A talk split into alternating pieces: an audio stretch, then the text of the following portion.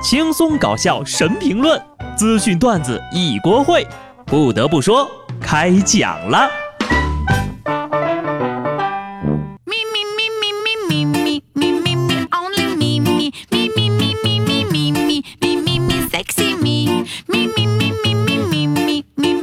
Hello，听众朋友们，大家好，这里是有趣的。不得不说，我是机智的小布。又到了期末考试的时候了啊！还记得我读大学那会儿啊，每到期末，学校打印店的老板的口头禅也从之前的“打印什么呀”变成了“要缩印是吗？” 要说现在的大学生啊，也是真不容易啊。十二号，武汉大学中国古代文学课的考试要求，考生需要自己出题并作答，同时呢，出题不能过于简单。考试的分数会酌情考虑题目的难度系数。授课老师说了，这种方式既给了学生自由度，又考验了基本功。好啦，现在你们不用揣摩出题老师的意图了吧？阅卷老师听了都想揍人。我就给你们出个题吧，请问《王者荣耀》里有多少个前秦两汉、魏晋南北朝的人物？说到这王者荣耀啊，之前起这名字的姑娘不知道改名了没有？前两天，淮南的刘女士到派出所申请给女儿变更姓名。几个月之前呢，丈夫为新生的女儿申报户口，取名玛莎拉蒂，希望女儿以后呢能够买得起豪车，过上好日子。民警在那儿劝了半天都没用啊！如今这大半年才过去，孩子都快一周岁了，家长又觉得名字不妥，想要改名为玛莎拉。民警呀，就让这小两口慎重考虑一下，再回来改，别再后悔。目前呢，这名字还没定下呢。夫妻二人花了一晚上的设计，十个月的打磨，终于造出了玛莎拉蒂。我想，这就是工匠精神吧。强烈建议啊，就每个人年满十八周岁的时候，可以自己给自己修改一次名字。有一种高雅叫玛莎拉蒂，有一种威严叫劳斯莱斯，有一种乐趣叫宝马，有一种科技叫奥迪，有一种模仿叫众泰，有一种漂移叫五菱宏光，还有一种绝望叫没钱。总之呀，玛莎拉蒂这名字呢有点太贵了，一般人可压不住呀。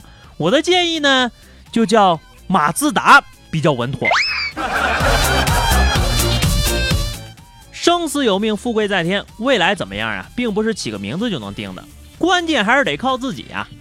说在云南玉溪啊，一哥们儿呢为了还债，于是就花了一百六十六块网购了一张十九点八亿元的定期存款单，还拿着这存款单到银行去取款，结果呀，可把人柜台的工作人员吓坏了。目前呢，这哥们儿已经依法被取保候审了。这是什么样的操作？原来贫穷还可以激发想象力呀！是不是傻？你一次性取这么多肯定不行呀！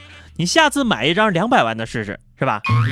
这就叫诈骗金融机构，涉案金额高达十九亿呀！大哥，坐牢出来可别忘了给差评，这实物与描述不符啊！不过呢，要是真能取出钱来。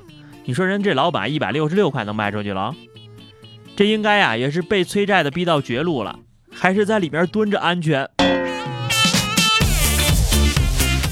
说到机智，最近两天呢，有一男的倒车的时候呢，不小心把车卡在了绿化带里，驾驶员是急中生智，连点了十份外卖。外卖小哥到齐之后，与男子合力把车给抬了出来。你看看人这外卖，现在都提供消防工种了呀！收货地址。某某路第二个红绿灯路口向西三百五十米，蓝色广告牌下的绿化带里。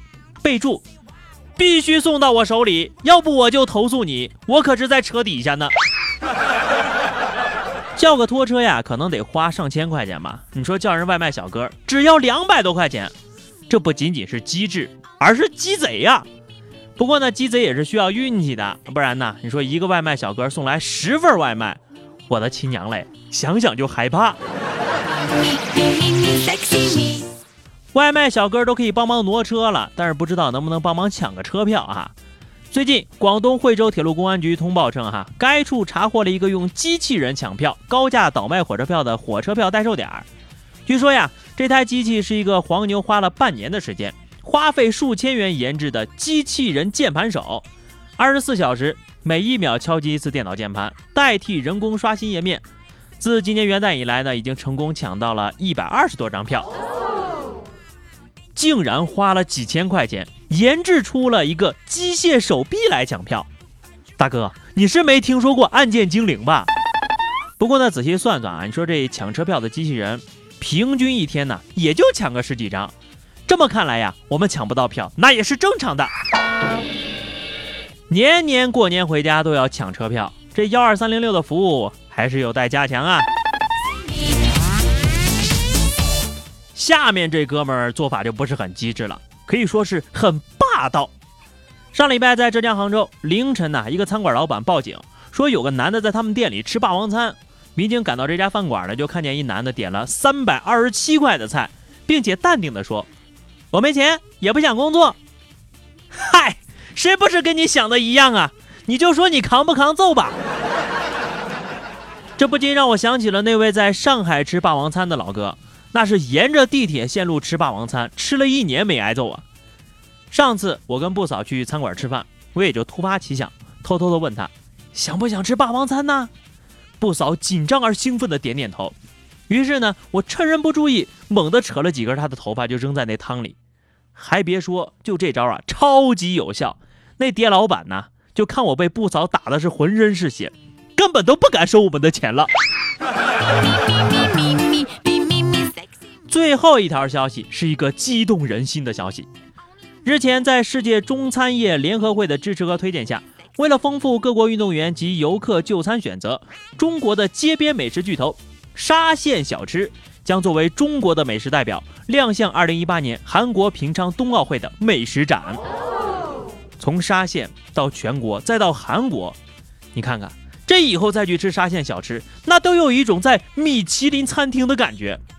兰州拉面和黄焖鸡啊，可得加油了哈！我就是有点担心呐，你说这去完韩国之后，人家要申遗可怎么办呢？更害怕的是。回来涨价了，这沙县小吃我可能就吃不起了。最后呢是话题时间哈，上期节目咱们聊的是除了再来一瓶，你还中过哪些拿得出手的大奖？听友王小然说，一七年中了五十一次大众点评的霸王餐，老板没有报警吗？听友五毛节操要不要说哈？我中的最大的奖就是东鹏特饮的八十八的红包，然后呢充了八十的话费，剩下的打赏给小布了。嘿嘿，下次再中奖的时候也不要忘了我哟。好的，本期话题哈，快过年了，骗子的手段呢是千奇百怪啊，在这里问大家一句：你们遇到过骗子吗？有没有跟骗子斗智斗勇的经历呢？欢迎在评论区留言。关注微信公众号 DJ 小布，或者加入 QQ 群二零六五三二七九二零六五三二七九，来和小布聊聊人生吧。下期不得不说，我们不见不散，拜拜。